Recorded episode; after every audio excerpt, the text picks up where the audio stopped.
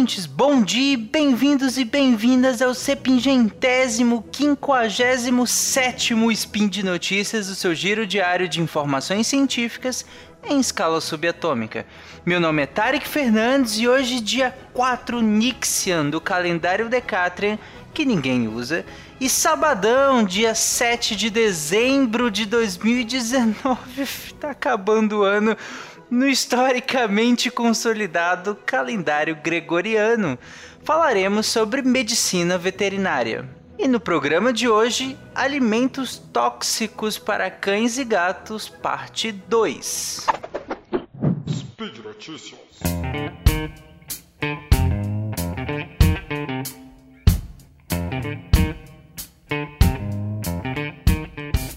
Fazendo uma breve recapitulação, no último Spin de Notícias, o Spin 735 do dia 15 de novembro, eu falei sobre intoxicações pelo gênero alho, e aqui incluindo as cebolas, os alhos porós, a cebolinha. Eu falei que ele era causado pelo N-propil de sulfito, Lembrando que ele altera a hemoglobina, né, que está presente nas hemácias dos cães e dos gatos, prejudicando o transporte de oxigênio desses animais. E aí vai causar vômito, diarreia, cianose, é, anemia hemolítica, né, quando essas hemácias elas são lisadas, ou seja, elas são rompidas. E eu falei também sobre as intoxicações pela uva, que, causariam um grave problema renal e circulatório, né? E que teria que levar ao médico veterinário quanto antes para tentar reverter esse quadro, né? Como lavagens gástricas, carvão ativado, entre várias outras terapêuticas que eu comentei lá no episódio. Mas hoje nós vamos falar sobre chocolate. Vamos lá, vinheta. Bom, nós não estamos na Páscoa, que intuitivamente seria a data mais apropriada para esse spin de notícias, né? Mas o que nós vemos é que no final do ano aumentam muitos casos de intoxicações de modo geral. E aí a de chocolate inclui também, né? O pessoal nessas festas tradicionais, né, de final de ano, muita gente em casa, né, é, alguns desavisados acabam dando um pedacinho ou outro de chocolate e de muitos produtos, né, que causam intoxicações, como eu falei no meu primeiro spin, eu posso falar em pro nos próximos spins também.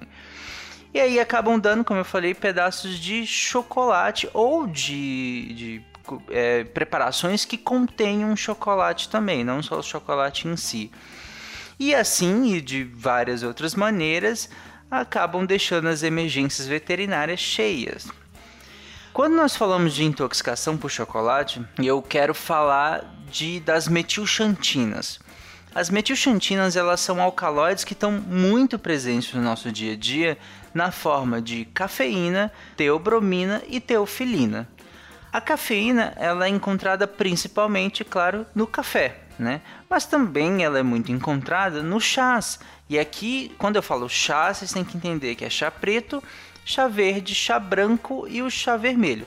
Eles são todos da mesma planta, inclusive tem é, tem aquela questão de que, na verdade, é como se o chá de verdade fosse, so, fosse somente esses, né? Que é o chá preto, o chá verde, o chá branco e o chá vermelho. Porque eles são todos feitos da mesma planta e esses seriam chás verdadeiros, né? Enquanto aquele seu bom chazinho de camomila que você toma antes de dormir, na verdade, seria uma infusão de camomila e não necessariamente um chá. Mas isso é preciosismo, ao meu ver, né? Mas para o nosso assunto aqui, só vale esses chás, porque são os que têm naturalmente a presença de cafeína. Outro lugar onde é achada também, muito achada a cafeína, é na Paulina Cupana, que vocês conhecem popularmente como Guaraná. E também, claro, no chocolate. A teobromina ela é achada na semente do cacau e nos produtos que são feitos da semente do cacau, e aí como o chocolate.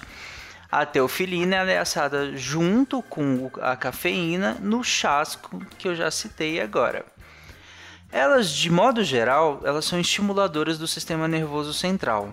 Então, entre outros mecanismos, elas vão agir como antagonista dos receptores de adenosina, É, a adenosina, ela é um, é um neurotransmissor que ela estimula o sono, por exemplo, né? Ela vai estimular outras funções também, como diminuição da frequência cardíaca, mas de modo geral ela vai estimular o sono também. E por isso que eu diminuir a atividade da adenosina vai estimular o sistema nervoso central, porque se ela vai causar essa diminuição da atividade, vai gerar o sono e tudo mais, se eu, se eu desestimulo ela, eu acabo deixando o, o, é, o organismo em alerta. E é por isso que a gente toma café, né? Por isso que a gente toma produtos à base de cafeína, né? Para nos sentir estimulados, né? Pra, e sem sono também, né? Mas o que, que o animal intoxicado por esses componentes vai apresentar? Bom, o de sempre, né? Vômito, diarreia, é, é, isso é geral nas intoxicações, né? Mas agora ele vai ter taquicardia e taquipneia também, ou seja, aumento da frequência respiratória e aumento da frequência cardíaca. Isso, é, isso também, acredito que todo mundo aqui, quando acaba exagerando um pouquinho no café, ou quem não tem o costume né, de tomar café e acaba tomando eventualmente, sempre sente uma, um ataque cardíaco e um aumento da, da frequência respiratória também. Então, nos animais intoxicados, isso também vai acontecer, só que numa amplitude bem maior, né? E aí, por isso, pode causar também crises epiléticas, arritmias cardíacas, justamente por conta dessa superestimulação, inclusive pela liberação das catecolaminas, como acho que a catecolamina mais conhecida é a adrenalina. E isso, inclusive, vai levar ou pode levar o animal ao óbito por arritmia cardíaca ou insuficiência respiratória. São as principais causas de óbito na intoxicação por chocolate e, de modo geral, pela, por cafeína né, também. Mas pensando no que eu falei até agora, podem surgir algumas dúvidas, como: eu posso dar algum chocolate pro meu cachorrinho ou gatinho? Ah, mas ele pede tão bonitinho, não tem nenhum tipo de chocolate que eu possa dar? Não, não tem. Nenhum. Quanto mais amargo for o chocolate, mais tóxico ele vai ser. Porque ele vai conter mais cafeína, ele vai conter mais teofilina, ele vai conter mais as metilxantinas de modo geral. O que não quer dizer que aqueles doces, que é sabor chocolate, né? Eles também não têm os seus efeitos deletérios, porque aí você pode pensar, ah, mas tem tão pouquinho chocolate naqueles doces, ele é tão diluído, né? E tal.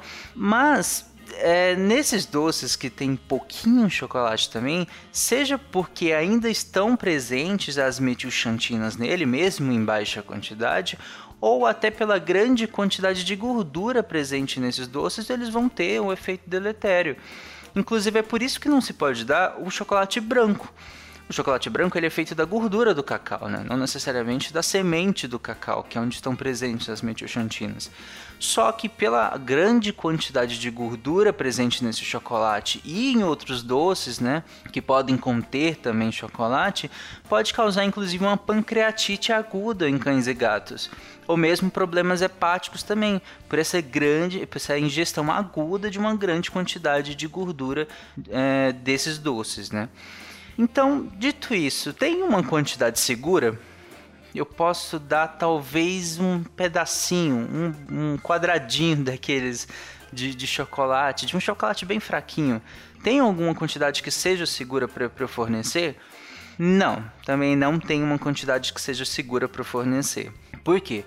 Por variações individuais e de sensibilidade de, desses animais. Uh, cada animal ele tem uma maneira de lidar com, com, de, com, com essas intoxicações. E aí, por exemplo, cães, você tem cães de raças variadas, cães de tamanhos variados, cães de, de hábitos alimentares variados. Então são muitas variações, então fica difícil de definir qual que é a dose é, e aqui o que eu tô falando é uma dose letal para que desses animais. E quando eu falo dose letal, é, entendam que não é a mesma coisa de dose tóxica.